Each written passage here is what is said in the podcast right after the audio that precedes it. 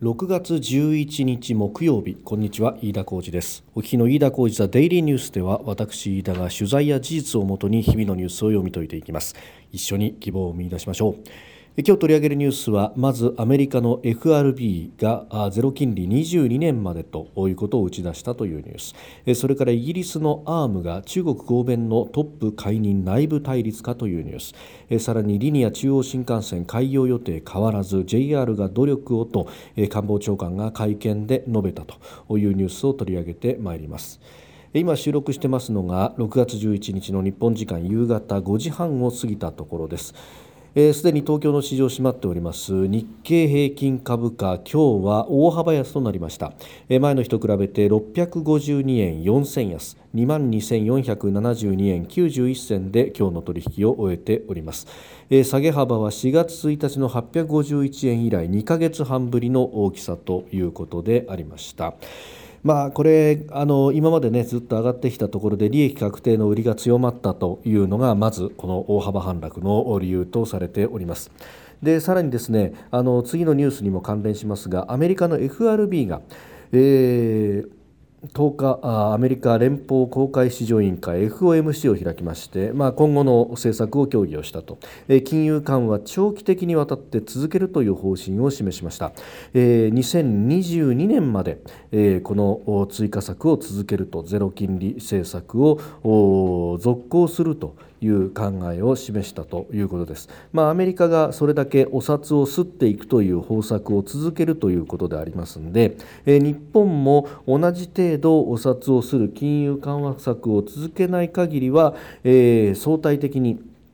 円の価値が円の数が、え、一定でドルの数がどんどんと増えるということになると当然、えー円高に触れていきます。円の価値が上がってしまうということになりますんで、まあ、あのそれを受けてですね、まあ、正直にこれ、えー、円ドル相場が円高に触れている、まあ、それを受けて円高に触れるということは、えー海外から、えー、例えば投資したそのリターンで日本の国内に入ってくるものの価値が日本円に換算すると目減りしてしまうと。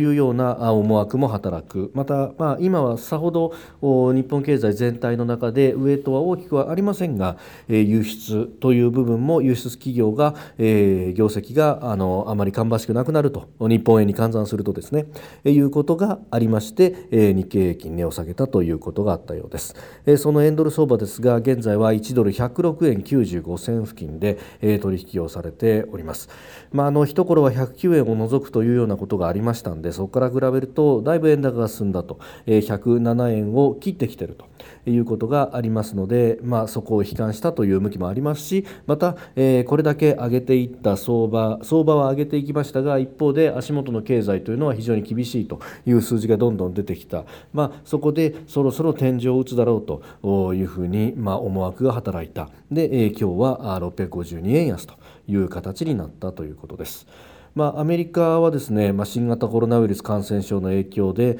えー、景気の先行き見通しが立ちにくいと。すで、えー、に景気拡大局面は終わったというようなことも出てきましたので、まあ、ゼロ金利政策をこれ続けるという、まあ、市場に対してはそういうメッセージを送って、えー、投資であるとかを喚起するというところもあったと。いうことです。で、パウエル議長、記者会見の中では、失業率の悪化、5月がピークだったという見方を示しながらも、経済指標の総合的な評価は定まらず、回復の軌道は甚だ不確実だと強調しておりまして、で見通しがより明確になった時点で現在の金融政策を再強再評価するというふうにしております。まあ、逆に言うと見通しが明確にならないうちはこの金融緩和を続けるし、まあ、さらに見通し不透明になってくればこの金融緩和をより力強く進めるということも含んだというところであります。まあ、その辺市場に強いメッセージを出すことが、えー、重要だということなんですが一方でじゃあ日本、まあ、日銀はですね金融緩和を続けてさらにもっと支えていくということは、えー、明確にしておりますが、まあ、それに対して、えー、財政というものがどこまで出るのかと、えー、まさに今審議されている第二次補正予算、えー、その真水大体まああの20兆円から30兆円と言われておりますけれども、まあ、あのその中にはあの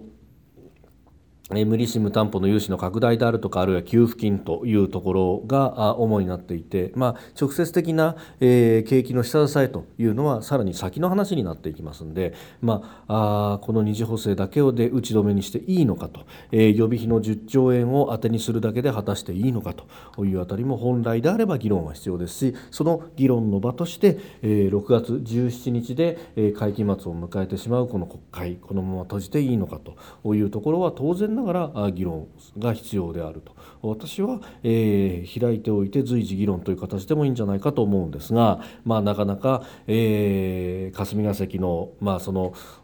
国会対応の仕事の厳しさであるとかあるいは、えー、官邸はあんまり国会を開いておくとあることないこと突っ込まれて支持率も下がってろくなことがないから閉めたいというようなこともあるようであります。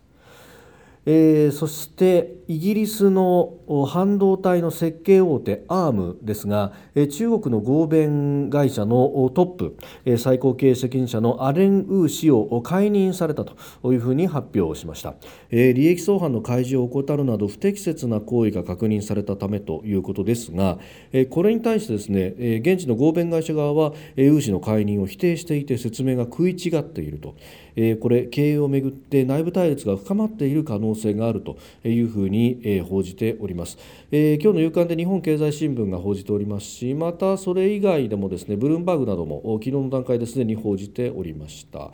まあ、これあの ARM モバイル機器向けのプロセッサーの中核を担うコアの設計情報では世界シェアの9割超を握っているということで、えー、5G 対応のスマホなどの設計にもかなり関わってくるという会社であります。で、えー、ここの特に中国合弁に関してですねもともと中国には ARM は100%子会社を持っていたんですけれども、えー、ソフトバンクグループがイギリスの ARM 全体の経営権を2016年にまあ、およそ3兆円で買収をしたということがありましたでその後ですね2018年今から2年前に100%子会社だった中国の会社をですね子会社を51%現地企業に売却してしまったというようなことがありました。まあ、この辺りがですねまあ、イギリスアメリカの外国対あ対米外国投資委員会、え、シフィウスの懸念を呼んでいたというようなこともありました。で、えーまあこの辺をですね見ていくと、まあ、5G をめぐってのこうアメリカと中国の争い2つの陣営にきっちりと分けていくということがかなり進んでいるなということが見て取れます。まあこうなってくると、まあ、ソフトバンクは一体じゃあどっち側につくんだということがそろそろ踏み絵を踏まされるということ、まあ、この辺からもこう見て取れるなということがあります。あの先だって台湾の、えー、半導体の大手、えー、TSMC が、えー、アメリカで工場を建ててでその時にもう中国向けの半導体の輸出であるとかっていうのはもうやめるんだ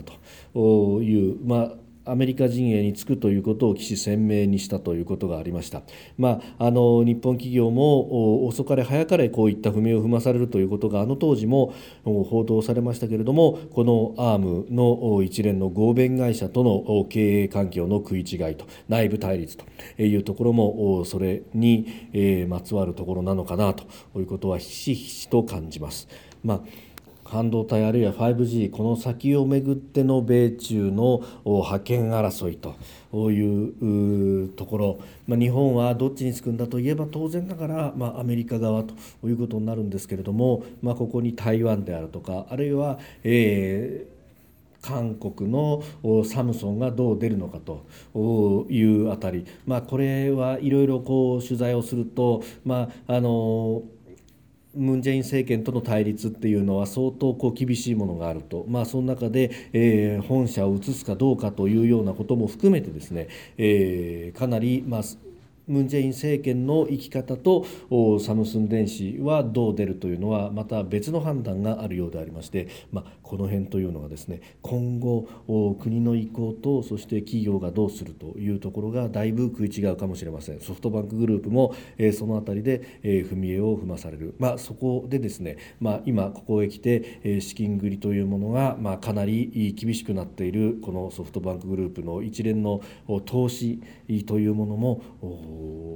方針があるいは変わっていくのか。そしてそうするとですね日本も全く対岸の火事というわけにはいかずソフトバンクグループに対して、え大手銀行などがどのぐらい貸しているのか貸し込んでいるのかということも含めてですね、えー対米対中さまざまな局面で踏み絵を踏まされていくと。いうことになっていきそうです。これはちょっと行方を慎重に見ていかないといけないなと、まあ、日本は安全保障の面を考えると当然ながら中国側につくということはありえないんですけれども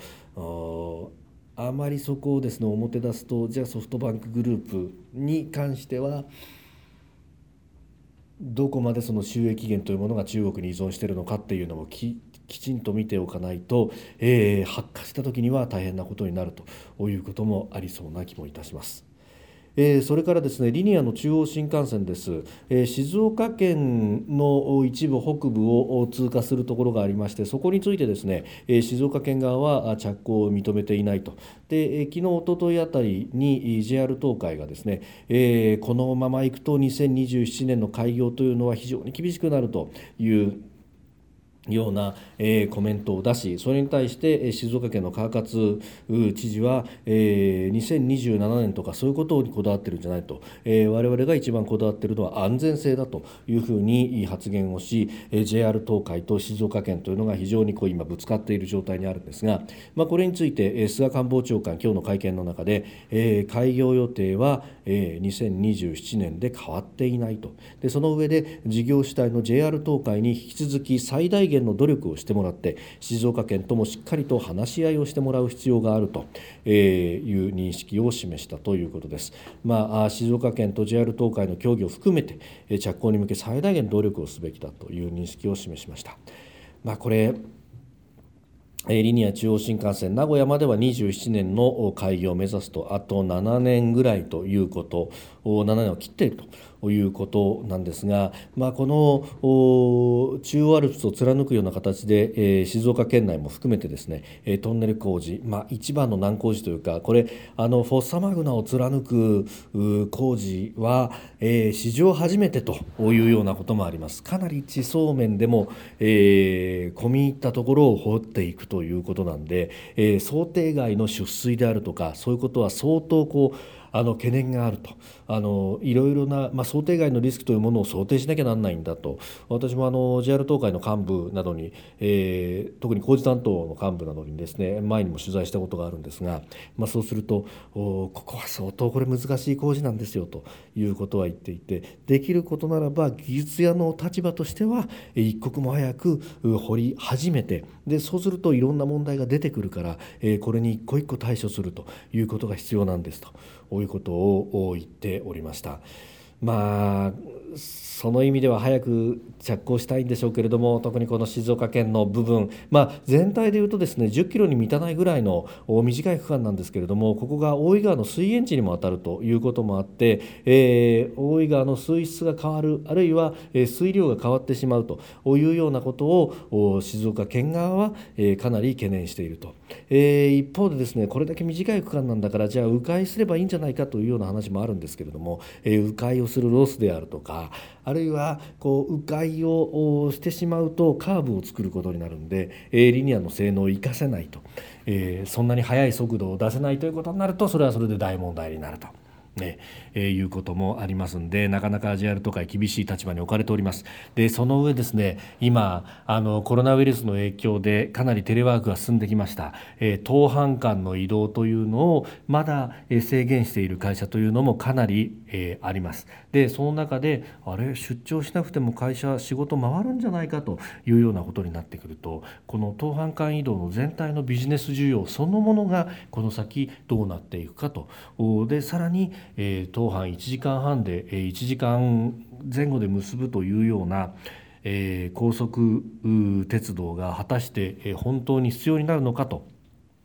いうあたりもですね、えー、この先議論になる可能性があります。まあ、もちろんこのリニアも含めて中央新幹線のもともとのこう大義名分の一つには、えー、海沿いを走っている東海道新幹線が、えー、例えば東海地震であるとか、えー、南海トラフであるとか、まあ、そういったところでリスクが非常に大きいと。で、えー、当藩東名阪を結ぶ新たなルートというものを作っておかないと何かあった時に、代替手段がないということになってしまうということがあるんでそれで、中央新幹線構想というものがあってさらにそこに、リニアという新技術を入れようということも出てきたという、まあ、歴史的な経緯もございます。まあ、そういうですね、まあ、国土強靭化とも言いますけれども代替手段を設けておくという意味で、中央新幹線は私も必要だと。思うんですが、まあ、このコロナによってのビジネス環境の変化というものを今後どう見積もっていくのか、えー、ここも含めてですね、えー、議論が必要なんだろうと思います。まあ、私はその代替手段という意味は非常に大きいと思いますんで、えーまあ、リニアにこだわるかどうかというのはまた切り分けて考えてもいいと思いますけれどもこの山の中をトンネルで掘るという形の、まあ、地震の影響は受けづらいということもありますので、ええー、できることならば進めたらいいと思いますしうん水源地の問題ということになるともうこれ水かけ論のようになってしまいますけれどもうん経済的なメリット等々がどこまであるのかそれをどこまで JR 東海が示すことができるのかと、えー、コロナでちょっと局面変わってきてるのかもしれないですね。飯田浩一はデイリーニュース月曜から金曜の夕方ポッドキャストで配信していきます、えー、ご意見感想等々飯田 TDN アットマーク Gmail.com までお送りください。飯田浩一はデイリーニュースまた明日もぜひお聞きください。以上飯田浩二でした。